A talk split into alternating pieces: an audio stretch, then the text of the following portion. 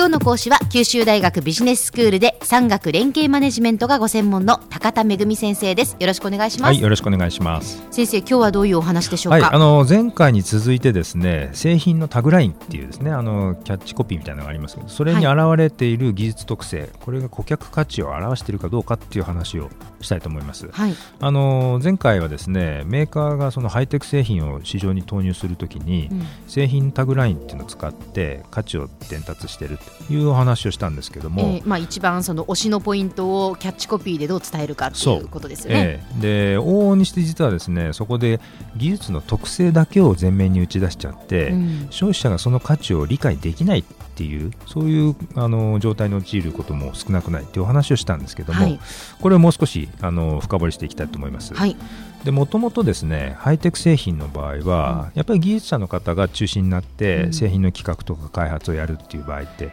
少なくないんですね、ええ、まあ、もちろん社内でマーケティング部門の人とか製品企画部門の協力って当然あるわけですけれども、うん、やっぱりこう技術自社だけが持っている、もうユニークな、はい、でこだわり抜いている技術それを使って、で他社と製品の差別化を行ってそれで製品に仕上げる。で世の中に出すということなんで、まあ、当然ですけれども技術特性の違いっていうのがついついですね、まあ、ユーザーが感じる価値とし、まあ、勘違いしちゃってるっていうか、まあ、そこまで思いが至らずに、まあ、そういう打ちだ技術特性で打ち出しちゃってるっていうことが発生してしまうんですね。えー、でユーザーはですね現実のそのお店とかネットで買う時のその購買の、えー、シーンですね、あるいは製品を利用する時の利用シーンで明確な価値っていうのを感じないと、やっぱお金払わない、ね、そうですね。これが自分にどんだけの恩恵をもたらしてくれるのかっていうのがわからないと買わないですよね。はい、でこの理屈をですね少しもう少し理解するためにビジネススクールでよく利用されているキャズムっていう理論があるんですね。こうでこのキャズムについてちょっと解説をしたいんですけれども、はい、あのハイテク製品が社会に普及するこうプロセスってあるんですね。うん、で最初にじゃあ誰が買うのか最初はですねイノベーターと呼ばれるあの市場全体の規模でいうとたった2.5%のあのこの人たちはですね新しいもの好きの人たちなんですね。はい、い。わゆるあの技術オタクみたいな人たちで、まあ、よく新型 iPhone 発売とかと3日間ぐらい店頭に並ぶようなこの人たちがもう製品の機能だとか、何の価値だとかって関係なくとにかく新しいから買うということを、まあ、そういう人たちが2.5%はいると。はいで次にじゃあ誰が買うかというとアーリーアダプターというこれ13.5%なんですけどね、ええ、という人たちが買うと言われてるんですね。この人たちは、他人の評判なんかは気にせずに、うん、まあ製品が利点があるんだったらまあ買ってもいいかということで買うという人たちなんですね。え、でその次なんですけれども次に買う人たちがアーリーマジョリティって言ってマジョリティっていうぐらいなんで、ええ、実は市場の34%っていう非常に大きなボリュームゾーンなんですね。はいはい、でこの人たちはどういう理由で買うかっていうと、うん、一過性の流行じゃなくて価格と価値がちゃんとバランスしてると、うん、だから本当に恩恵があるっていうことを理解して買う。という人たち、ええ、まあ、その後最後にレートマジョリティっていうですね34次のボリュームゾーンの34%の人たちがいるんですけども、はい、この人たちはまあ時代が新しい製品に移っちゃって、うん、あのみんなが周りそれを使ってて自分だけ別な古い製品使ってて不便なんで、はい、もうしょうがないから買うと。なるほど、まあ、我が家も実はあのデジカメに切り替えるときはそうだったんですけどね、はい、もう最後まであのフィルム式をうちは使ってたんですけども、え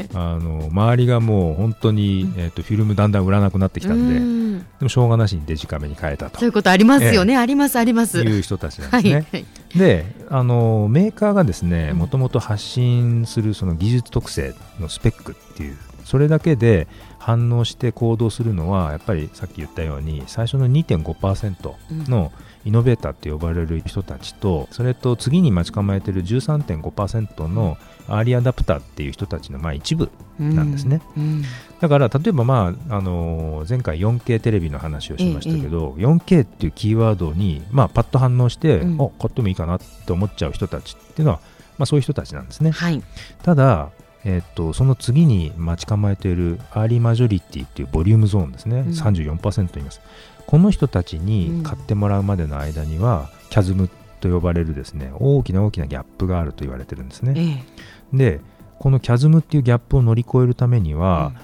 れ実は技術特性そのスペックだけをですね歌うだけでは実は、うん、あのダメなんだと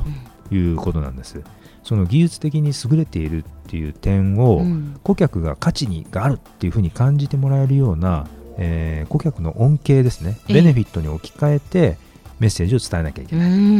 いうことになるんですね。はい、ですので製品タグラインっていうのも顧客がその恩恵を感じるような、まあ、そういう言葉遣いにする必要があるということなんです。そうですね、えー、でまあ、もう一つここで事例をね挙げるとあのトヨタがこの間あの世界で初めて燃料電池自動車未来っていうですねあのかっこいいやつを、はい、あの発売を始めるということを発表してもう市場投入がもういよいよされるという状況になってるんですね。でこのホームページを見てみるとどんなタグラインがついてるか、うん、これですね燃料水素。あへえというですねこれはストレートに技術特性を表してるわけですね、うん、そうですね。で燃料水素って言われて、うん、例えば小浜さんどんな恩恵を感じますか？燃料水素。いやだって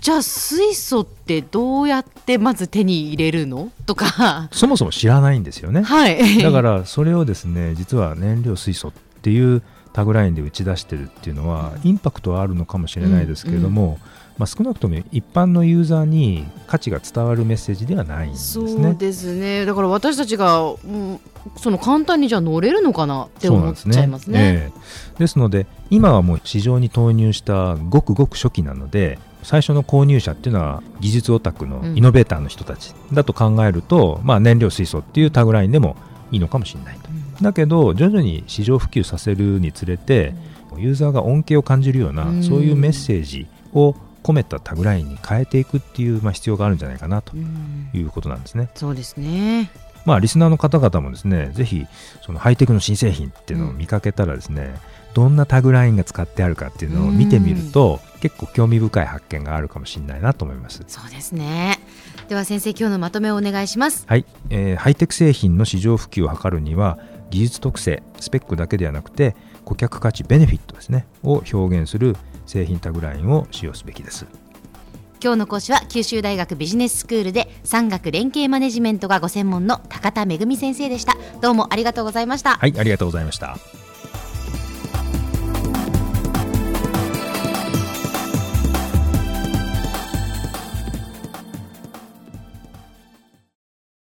続々ぐいぐいメラメラつながるゾワゾワハラハラメキメキつながる。ズキズキ。モワモワ。ほかほか。つながる。キリキリ。ザワザワキュンキュン。ガンガン。ワクワク。うずうず。ドキドキ。ルンルン。バクバク。九州人のいろんな気持ちつなげます。九州から輝こう。キラキラつながる。 QTnet